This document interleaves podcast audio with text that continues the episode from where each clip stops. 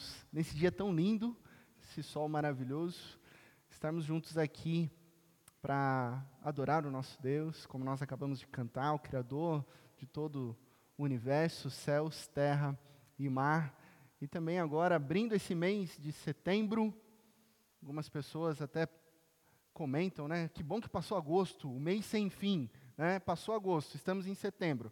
Agora você piscou, celebração de Natal, né? Já vai ter pessoal aqui celebrando o Natal, e assim a gente vai seguindo nessa liturgia do ordinário, do calendário, onde Deus vai cuidando e guiando dos nossos corações. E nesse mês de setembro, nós damos início a uma série de mensagens.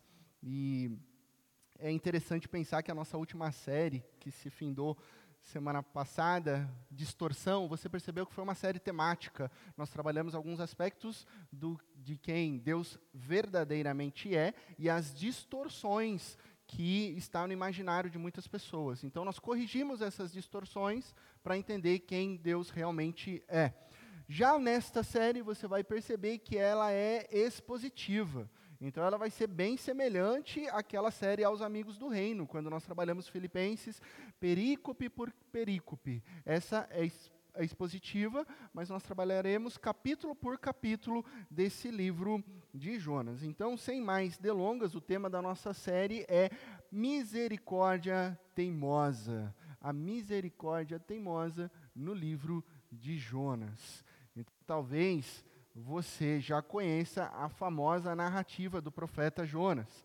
Ah, pastor, eu sei quem é Jonas. É aquele que foi engolido por um grande peixe, não é verdade? Sim, é isso que nós aprendemos quando nós somos crianças, né? Se você teve tradição cristã, você até cantou musiquinha, é, Jonas é, desobedeceu a Deus, não queria ir pregar é, dentro de um navio grande, foi navegar, alguma coisa assim, né? Aí jogaram ele para o mar e o refrão é: foi, foi descendo dentro de um peixão. Como é que é? É isso mesmo, até que buscou a Deus fazendo uma oração. Né? Lembra? Foi, foi descendo. Aí você cantava quando era criança, e aí resumia-se a história de Jonas a esse episódio. Tá, mas e o que mais? E o que mais? Então, as reflexões dessa série é o livro de Jonas para adultos. Né? Vamos saber um pouco mais sobre esse profeta, qual é o tema desse livro, o que, que esse livro aborda, e juntos nós vamos conhecer um aspecto da teologia da misericórdia a teologia da misericórdia presente ao longo de cada capítulo e trabalhando de maneiras distintas com pessoas distintas a misericórdia de Deus, uma misericórdia teimosa presente nesta história incrível de um profeta arrogante, de um profeta birrento, de uma cidade desumana e um Deus com uma misericórdia teimosa.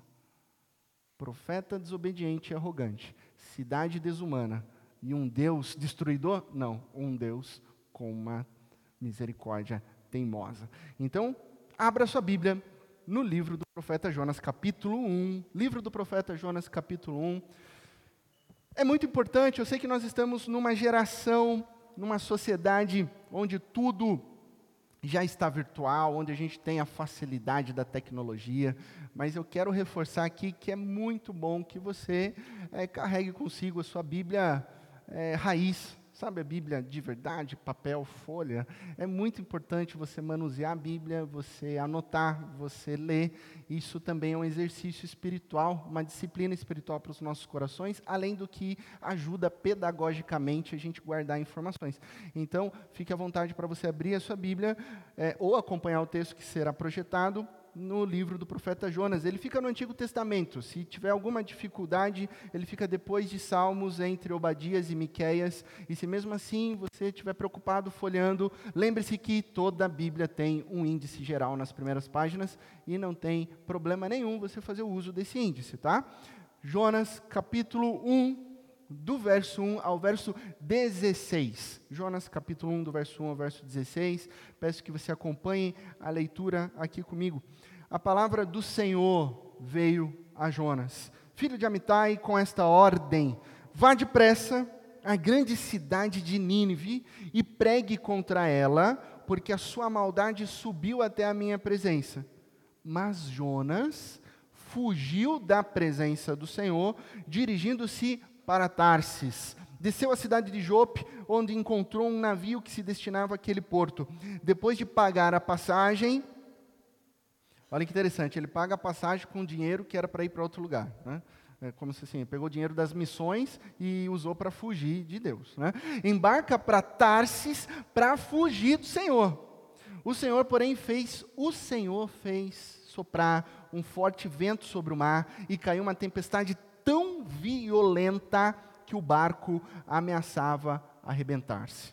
Versículo 5: Todos os marinheiros ficaram com medo e cada um clamava ao seu próprio Deus. E atiraram as cargas ao mar para tornar o navio mais leve, com medo que ele se quebrasse ao meio. Enquanto isso, Jonas, que tinha descido ao porão e se deitara, dormia profundamente. O capitão dirigiu-se a ele e disse: Como você pode ficar aí dormindo? Levante-se e clame ao seu Deus. Talvez ele tenha piedade de nós e não morramos. Então os marinheiros combinaram entre si: Vamos lançar sortes para descobrir quem é o responsável por essa desgraça que se abateu sobre nós. Lançaram sortes e a sorte caiu sobre Jonas. Por isso lhe perguntaram: Diga-nos quem é o responsável por esta calamidade, qual é a sua profissão, de onde você vem, qual é a sua terra, a que povo pertence. Abre parênteses aqui, às vezes a gente lê essa narrativa, parece que está tudo calminho. Lembra que está no meio de uma tempestade, tudo bagunçando, e esse conflito, é, é, nervos à flor da pele. Então, quem é você? Da onde você vem? Qual é a sua terra? Porque a sorte caiu sobre você, Jonas. Versículo 9. Ele respondeu: Eu sou hebreu, adorador do Senhor, o Deus dos céus, que fez o mar e a terra. Então os homens ficaram apavorados e perguntaram: O que foi que você fez? Pois sabiam que Jonas estava fugindo do Senhor, porque o próprio profeta já havia dito. Versículo 11: Visto que o mar estava cada vez mais agitado, eles lhe perguntaram: O que devemos fazer com você para que o mar se acalme? Respondeu ele: Peguem-me e joguem-me ao mar, e ele se acalmará, pois eu sei que é por minha causa que esta violenta tempestade caiu sobre vocês. Ao invés disso, os homens se esforçaram ao máximo para remar de volta para a terra, mas não conseguiram porque o mar tinha ficado ainda mais violento. Guarda essa informação, já estava violento, mais violento ainda. Versículo 14: eles clamaram ao Senhor: Senhor, nós suplicamos, não nos deixes morrer por tirarmos a vida deste homem, não caia sobre nós a culpa de matar um inocente, porque tu, ó Senhor, fizeste o que desejavas. Em seguida, pegaram Jonas e o lançaram ao mar enfurecido, e este se aquietou. Tomados de grande temor ao Senhor, os homens lhe ofereceram um sacrifício e se comprometeram por meio de votos. Até aí. Vamos orar mais uma vez? Ó Deus Pai de amor, nós agora estamos com muita reverência, temor diante da tua palavra que foi lida. Ó Deus, e nós declaramos agora total dependência do teu Santo Espírito. Venha, Deus, com a tua misericórdia teimosa, falar aos nossos corações, para que a gente possa entender a tua, vontade, a tua vontade soberana sobre a vida de cada pessoa aqui nessa manhã, a começar em mim. Em Cristo Jesus que nós oramos. Amém e amém. Se a gente for entender essa mensagem como um quadro do que está acontecendo, está bem claro no versículo 3. Mas Jonas fugiu da presença de Deus. Que profeta maluco é esse? Ou alguns mais contundentes poderiam pensar: que profeta tolo é esse? Por acaso ele não sabe que nós não podemos escapar do Espírito de Deus? Por acaso ele não sabia sobre o Salmo 139, 7, para onde nós podemos fugir da tua presença, se o Senhor está em todos os lugares?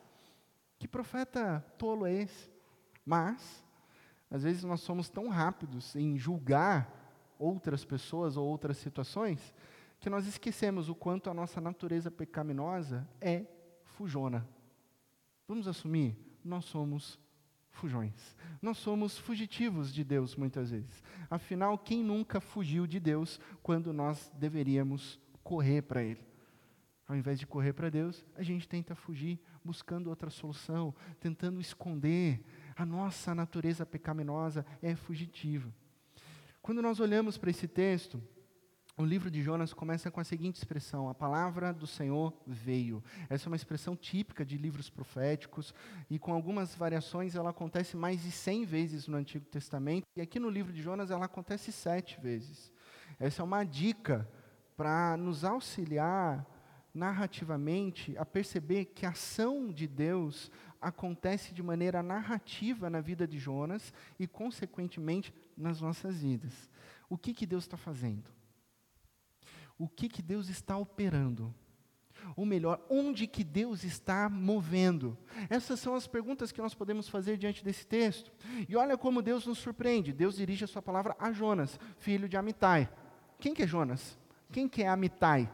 A Bíblia não fornece nada a respeito desses homens. No máximo, uma citação no livro de Reis. Mas é apenas uma citação de que Jonas foi um profeta do reino do norte de Israel, numa pequena e desconhecida cidade chamada Gat-Hefer. Uma cidade que não tem expressão nenhuma. Uma cidade pequenininha, uma cidade que não aparece. Ninguém vem de lá. Deus está operando na capital do povo de Israel? Não. Deus está operando nessa cidadezinha Gat-Refé. Então Deus manda Jonas para Nínive. Nínive. A construção do texto aqui no hebraico tem dois eh, imperativos que juntos trazem uma urgência. A tradução literal seria vá depressa, vá com urgência, vá imediatamente para Nínive. Só que Nínive é capital da Assíria, não é do povo de Deus. E é uma cidade conhecida por ser grande e perversa. Então o pecado dela era tão maligno que subiu até Deus. Tratava-se de um povo muito cruel, conhecido pelas suas ações. Em tempos de guerra, há relatos históricos de que esse povo, quando aprisionava outros povos, tinha o costume de arrancar o lábio das suas vítimas, deixando as vítimas presas vivas sem os lábios. Arrancavam também as mãos, tinham o costume de esfolar as pessoas vivas e tinham também, é, em guerra, o costume de fazer pilhas e pilhas de crânios para gerar aquele medo entre outros povos. Esse é o tipo de gente de Nínive. Esse é o tipo da cidade de Nínive. E Deus manda Jonas para lá. É isso mesmo? Até porque é o único profeta do Antigo Testamento que é chamado por Deus para ir para um outro povo que não o povo de Israel. É o único. Não tem outra cidade? Não tem outro país? Aquela cidade é corrupta, Senhor. E Jonas não gosta da ideia. Aí que gera a atenção do livro. Porque, no fundo, Jonas fica irritado com a intenção de Deus em levar a palavra, porque Jonas sabe que o povo poderia se arrepender e Deus exerceria a sua misericórdia teimosa justo com aqueles ninivitas. Então Jonas não gosta da ideia. Jonas não quer que eles se arrependam. Jonas não quer que a palavra de Deus chegue naquele lugar. Como assim exercer misericórdia com esse povo? Esse povo não deve, esse povo não merece. Então Jonas preferia, olha o coração do profeta, que Nínive continuasse em sua maldade. Porque se continuar na maldade, Deus destrói aquela cidade, pronto, acabou. Resolve os nossos problemas. Inclusive, se destrói a cidade, a gente não tem mais um inimigo que venha atormentar o povo de Deus. Numa atitude extremamente infantil, Jonas resolve fugir de Deus, como se alguma criatura pudesse fugir da presença de Deus. E olha que interessante, porque ele faz uma viagem que não é curtinha. Olha só. Ele sai de Gat-Refer, que está nesse pontinho aqui, o A, e ele, ao invés de ir para Nínive, que está no pontinho B, à sua direita, que ficava a uns 800 quilômetros, ele desce para Jope, uma cidade portuária, e vai para Tarsis, lá para a Espanha que ficava a cerca de 4 mil quilômetros do lugar onde ele se encontrava. Ele vai em direção oposta. Ok, pastor, interessante, mas Tarsis, Jope, isso fica difícil de eu entender. Então, para a gente ter uma ideia mais real, vamos utilizar o Google Maps e vamos imaginar que tudo isso aconteceu no Brasil, ok? Se tomarmos o ponto central, pode passar o próximo slide. Lá em cima, Indaiatuba, ponto central, Indaiatuba, região metropolitana de Indaiatuba. Jonas deveria ir para, vamos dar um exemplo, Florianópolis, ok? Florianópolis, uma viagem nada curta. Se você vai para Florianópolis, você vai gastar ali 9, 10 horas de carro. Se nós utilizarmos, não carro, mas o nosso aeroporto de Viracopos, que gentilmente a gente cede para essa cidadezinha de Campinas, né? É, o nosso aeroporto. Campinas faz parte da grande metrópole de Indaiatuba. A gente empresta o nosso aeroporto. Se ele pegasse esse avião, seria 45 minutos. Lembrando que na época não tinham aviões, não tinham carros. Ok? Mas ao invés disso, ele faz um caminho oposto. Ele resolve ir até o Porto de Santos, ok? E pega um navio rumo a Fortaleza, Ceará. Já pensou? Olha o profeta Fujão. Três dias de Fusca. Já parou? Três dias dirigindo um Fusca. Você tem que trocar o óleo durante a viagem. Porque é muito longe. Agora a gente consegue perceber o que, que esse profeta fez. Olha que loucura. Ele está anunciando oficialmente a sua falta de vontade de, em seguir a vontade e a direção de Deus. Ele segue o seu próprio caminho, ele está deixando claro: eu vou em direção oposta, eu estou num barco acreditando que eu posso fugir da presença de Deus. E será que Jonas pode fugir da presença de Deus? É possível nós fugirmos do chamado de Deus para as nossas vidas? Não! E nesse capítulo, Deus se revela como soberano sobre os céus, terra e mar. Jonas quer fugir? Ok, vai lá. Acha que o seu jeito é melhor do que o jeito de Deus? Tudo bem, mas o Deus soberano, ele usa essas circunstâncias para trabalhar os nossos corações. Então, o tema da mensagem dessa manhã é que a pressão produz amadurecimento. Deus usa situações para tratar os nossos corações. E a pressão produz amadurecimento. Agora, não pense que Deus coloca Jonas sob pressão de maneira maldosa, querendo o mal de Jonas. Não. Até porque Jonas escolheu esse caminho. Deus tinha mandado ir para Nínive. É Jonas que escolheu ir em direção oposta. Jonas não quer crescer. Jonas quer fugir. Jonas é um tipo de um profeta, hashtag mimimi. Só prego se for em Israel. Se pregar em Nínive, eu não vou. Então, como eu não vou, eu vou para Tarsis. Que isso? Mas apesar disso, Deus persistentemente pressiona Jonas e com o propósito amadurecer o coração do profeta e não destruí-lo. E meus amigos, minhas amigas, as circunstâncias difíceis que Jonas vivenciará ao longo dessa narrativa e que consequentemente eu e você nós vivenciamos são aspectos da misericórdia teimosa de Deus. Não é uma misericórdia para te quebrar, não é uma misericórdia para te aniquilar, é uma misericórdia para nos tratar. E quando a gente descobre isso, o cenário muda nas nossas vidas, porque misericórdia parece contraditório, ainda mais numa sociedade que foge da dor. Uma sociedade que ensina as crianças que todas elas serão as primeiras, todas elas serão as melhores, todas elas serão as bem-sucedidas, elas não podem perder. Uma sociedade que evita o sofrimento, uma sociedade que, é, na competição de educação física, todo mundo tem que ganhar medalha. Por quê? Porque o meu filho não pode ficar sem medalha. E a medalha tem que ser igual do vencedor. Ué, mas se ele perdeu, não faz sentido. Ah, é porque meu filhinho não pode passar por uma frustração e sofrimento. Não faz sentido. Uma hora ele vai enfrentar a vida. Ah, não, né? às vezes eu vejo aquelas competições entre mães, assim, coisas que, assim, me dá até uma vergonha alheia, assim.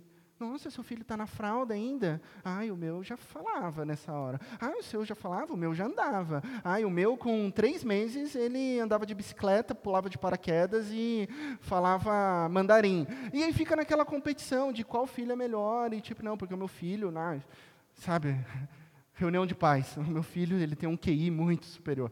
O meu também, o meu também, o meu também, o meu também, todos têm. Né, todos têm. E de repente a classe toda vai passar no vestibular de medicina da Unicamp.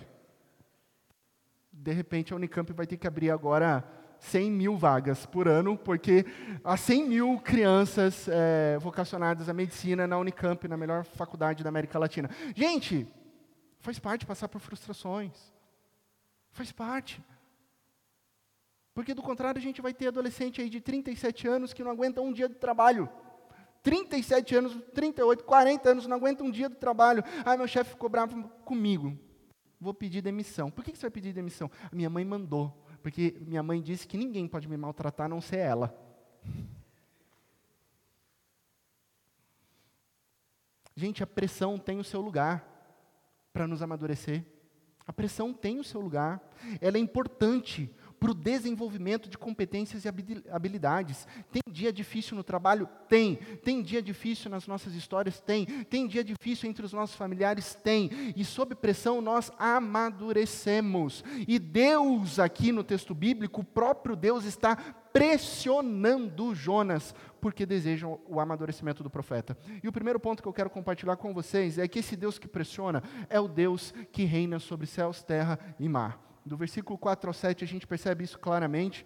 Deus governa sobre a natureza, sobre o vento, sobre o mar, e nessa narrativa está claro, você pode conferir no versículo bíblico, que Deus lançou sobre o mar uma grande tempestade. Deus lançou. Por falar em tempestades, eu tenho o costume de acompanhar a previsão do tempo. Né? Quem anda de moto, sempre tem que fazer isso, né? Antes de manhãzinha, né, André? Tem que dar uma olhadinha, ver se abriu o jornal, se vai chover ou não. Afinal, ninguém merece, né, voltar molhado para casa. Então, e eu gosto de, de, acompanhar a previsão de tempo, o jornal, sim, é legal, é interessante, né? A moça do jornal abre um, as nuvens se movem, tal, ela mostra temperatura de Campinas, Cardeal, Elias Fausto. E você já parou para pensar como se forma uma tempestade? Já parou para pensar nisso?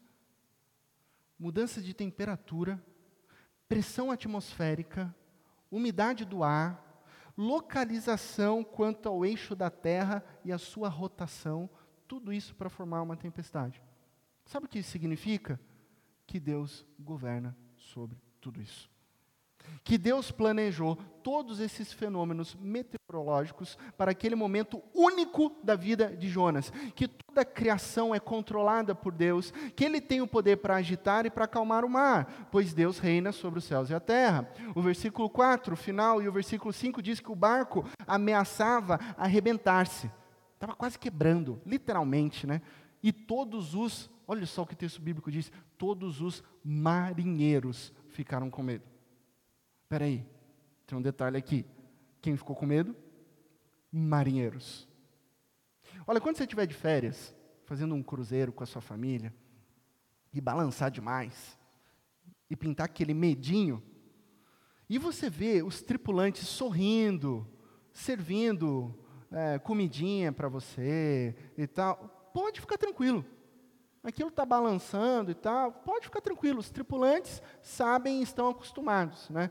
Agora, se os tripulantes começarem a sentar, puxar o cintinho de segurança, aí a coisa está ficando ruim. Né? O mesmo vale para o mesmo vale para avião, avião, tá? Então aquela turbulência gostosa, vezes assusta, né? Mas se a aeromoça está lá tranquila, dando as informações e tal. Agora, se ela correu rapidinho, sentou e travou ali, opa, aí, aí vale um pouquinho de atenção. Né? Aqui são marinheiros, então são homens experientes, veteranos, que conhecem o mar e que ali eles têm certeza de que irão morrer. Então eles gritam, eles correm de um lado, do outro, eles tentam fazer o que pode, eles jogam tudo para aliviar o peso do barco, mas nada pode aplacar a fúria de ondas gigantescas se chocando, batendo contra a embarcação. O desespero começa a tomar conta de todo aquele barco, adrenalina percorrendo o sangue, sabe, gelando o braço, o peito, o coração de todo mundo ali. O barulho ensurdecedor dos trovões, os raios, o medo prevalece e o barquinho ali parece rachar. Este é o cenário de horror. E Deus está governando a tempestade. E o texto bíblico diz que Deus está mantendo o barco na superfície. O barco não quebra. O barco não afunda. Eles não morrem. Por quê? Porque o propósito da pressão é amadurecimento e não destruição. Aí no meio disso tudo, aquela correria, gritaria, medo. Cadê Jonas? Né? Cadê a voz do Senhor? Cadê aquele que vai trazer palavras de esperança, conforto, liderança? Onde está Jonas? É, é, é, a gente dá risada, né? Quando a gente lê o texto bíblico. Ele está dormindo. Ele está dormindo, e o texto bíblico diz que ele dorme profundamente. Né? O capitão do navio tem que ir até Jonas e acordar ele, dizendo: O que, que você está fazendo aí?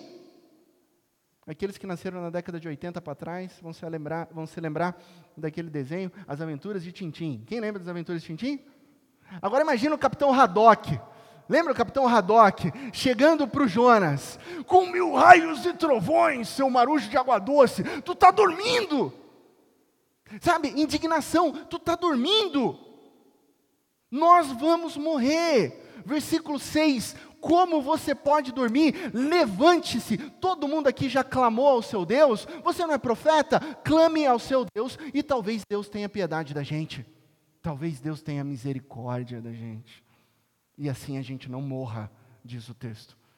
Mais um detalhe da soberania de Deus. No versículo 6, Deus está usando um capitão, uma pessoa que não o conhecia para falar a Jonas. O capitão diz: Levante-se, diz o texto bíblico, clame ao seu Deus.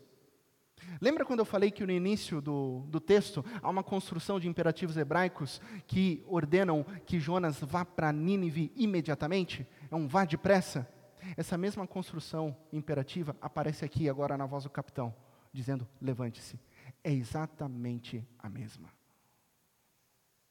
Sabe o que significa?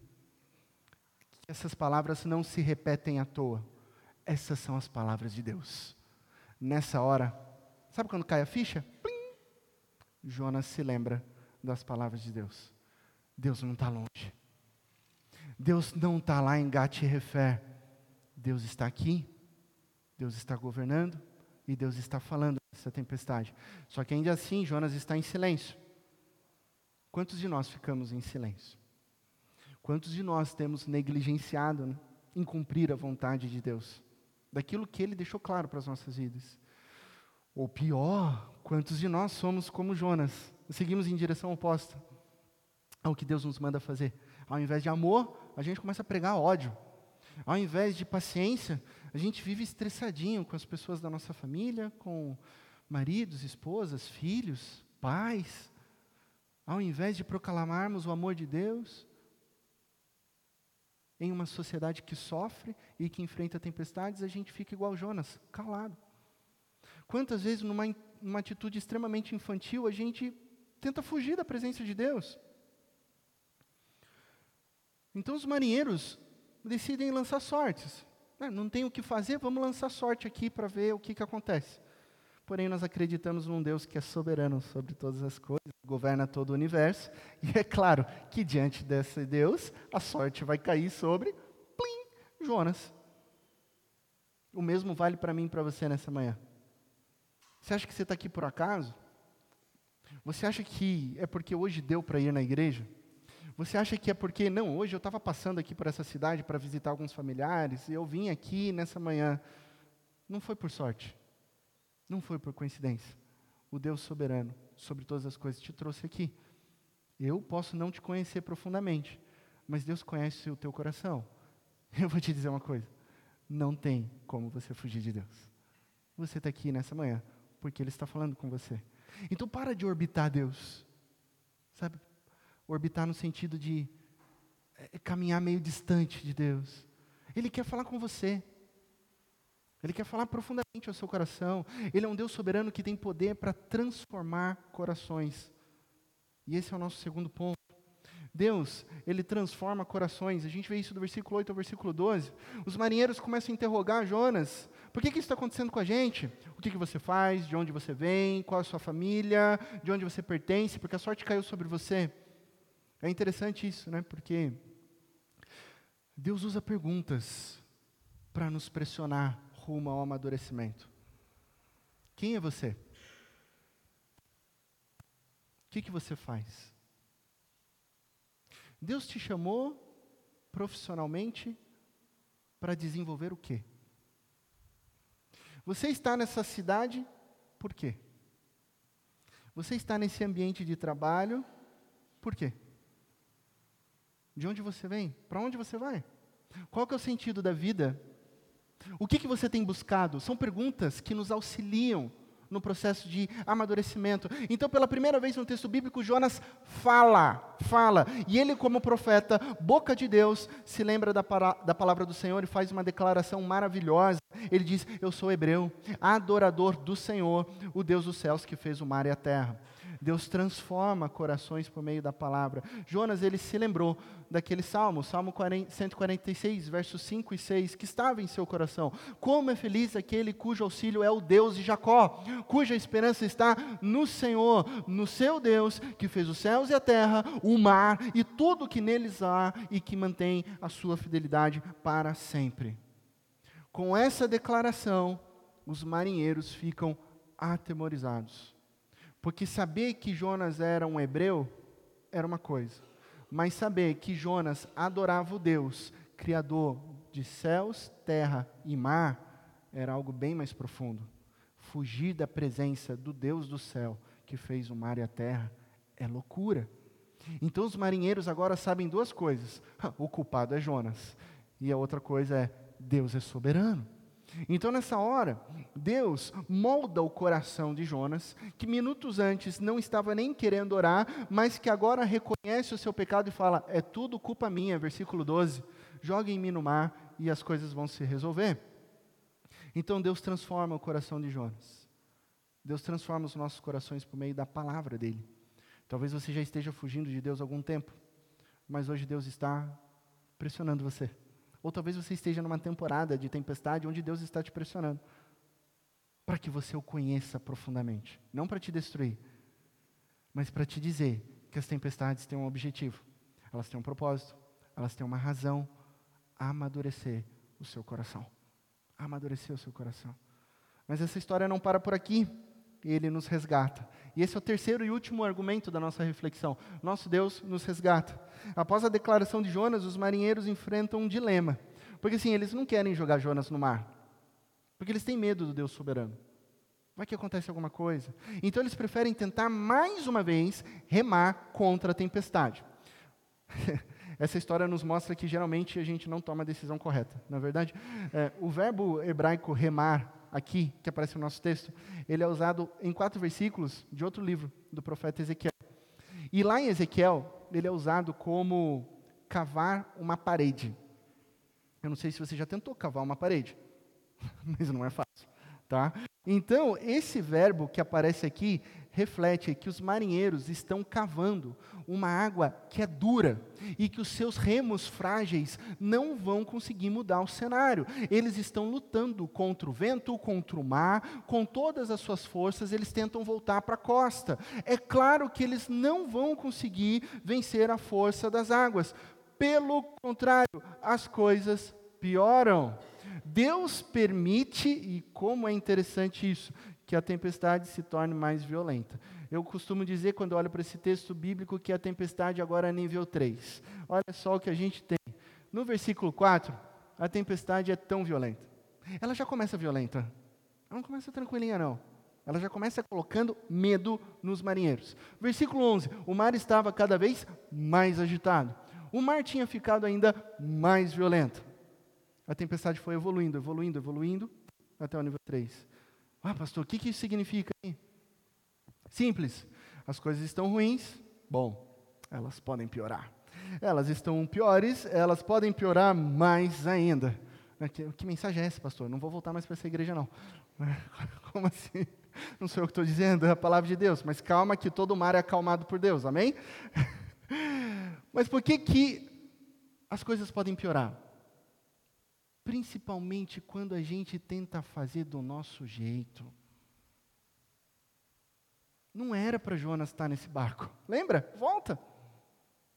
Então as coisas pioram quando a gente tenta resolver do nosso jeito. A atitude humana não é a solução. Não há nada que o homem possa fazer para abrandar a ira de Deus. E essa é a nossa má notícia. Eu preciso compartilhar com vocês a nossa má notícia. Deus criou todo o universo. Nós cantamos aqui, nós lemos um salmo aqui durante a liturgia. Tudo começa com Deus. Ele criou a natureza, ele criou os animais, o homem. E havia um relacionamento perfeito em todas essas naturezas entre o homem e a criação entre o homem e a mulher e entre o homem e Deus, até que o homem decidiu se rebelar contra Deus, até que o homem decidiu fazer do jeito dele, né? Nós decidimos seguir o nosso próprio caminho. Entrou o pecado na humanidade e a partir desse momento o homem não consegue atingir o padrão de santidade de Deus, pois todos nós pecamos e os relacionamentos foram danificados. Essa é a nossa má notícia. Essa é a nossa tempestade. E agora, no texto bíblico, os marinheiros clamam ao Senhor. Interessante que antes eles clamaram cada um ao seu Deus, mas agora eles clamam ao único Deus soberano. E que oração incrível no meio de uma tempestade. Versículo 14. Eles clamam a Deus com urgência: salva-nos. Há uma urgência, nós suplicamos, Senhor, salva-nos. A gente consegue perceber a emoção de cada marinheiro tremendo, seja por jogar Jonas no mar, seja tremendo de medo por causa da tempestade, e com intensidade eles reconhecem que Deus é soberano sobre todas as coisas. E agora todos os corações estão clamando a Deus. Todos os corações. No clímax da tempestade. Brennan Manning, no seu livro O Anseio Furioso de Deus, ele diz o seguinte: Para que um homem aprenda a orar, deixem que vá para o mar. Para que um homem aprenda a orar, deixem que vá para o mar.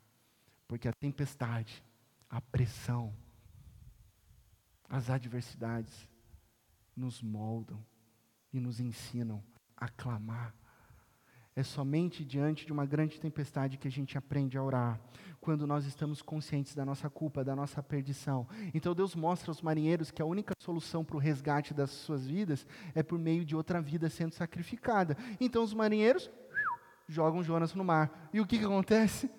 O mar se acalma. Imediatamente. Ufa! Deus nos resgata. Essa é a boa notícia. E com essa história nós aprendemos que as nossas vidas são resgatadas do pecado e da morte por meio de outra vida. Uma vida precisa ser sacrificada para que haja salvação de outras vidas. O preço do resgate pelas nossas vidas é o sacrifício da vida de Cristo Jesus. E essa é a nossa boa notícia, porque Jesus foi lançado dentro da maior das tempestades. Jesus foi, Jesus foi lançado dentro das maiores ondas, ondas do pecado, ondas da morte, ondas do pecado que não era dele, e sim meu, e sim seu. E Jesus foi condenado e morto numa cruz como nosso substituto. Deus nos resgata por meio de Cristo Jesus.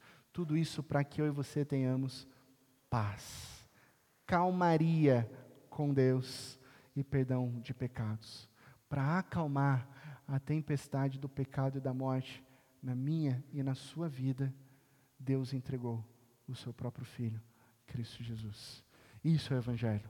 Essa é a mensagem de Deus para você. Essa é a misericórdia teimosa. Concluindo, o texto que nós lemos, depois você pode fazer o exercício em casa, contar, riscar. O nome de Jonas no hebraico aparece cinco vezes. Enquanto o nome de Deus e na sua Bíblia você vai perceber que o nome de Deus, Senhor, está todo ele em letras maiúsculas. Isso significa que nesse momento Deus não está sendo chamado de Adonai ou de outra expressão, Elohim, é, que seja a expressão para Deus, por exemplo, mas sim o nome de Deus, Yahweh. Toda vez que aparece Senhor em maiúsculo, o nome de Deus, Yahweh, aparece 11 vezes. Nome de Jonas, 5. O nome de Deus, Yahweh, 11. Por quê? Porque essa história não é sobre Jonas. Não é sobre Jonas. Por mais que se você abrir a sua Bíblia e ver que os editores colocaram em negrito, capítulo 1, fuga de, do, de Jonas, capítulo 2, oração de Jonas, capítulo 3, pregação de Jonas, capítulo 4, ira de Jonas, não se engane, essa não é uma história sobre Jonas, essa é a história da misericórdia teimosa de Deus. Essa é a história sobre Deus, sobre o nosso soberano Deus. O foco é Deus agindo nas nossas histórias, reinando, transformando e nos resgatando. Esse é o propósito da misericórdia teimosa de Deus, nos salvar. Às vezes nós estamos imersos em grandes tempestades. Que tal você fazer uma pergunta sincera? Será que eu estou fugindo da presença de Deus? E lembre-se, Deus não nos pressiona para nos destruir, mas sim para nos amadurecer e nos salvar. Essa, esse é o propósito da misericórdia teimosa de Deus. Deus te abençoe na mais absoluta certeza de que em Cristo Jesus todas as coisas ficarão bem.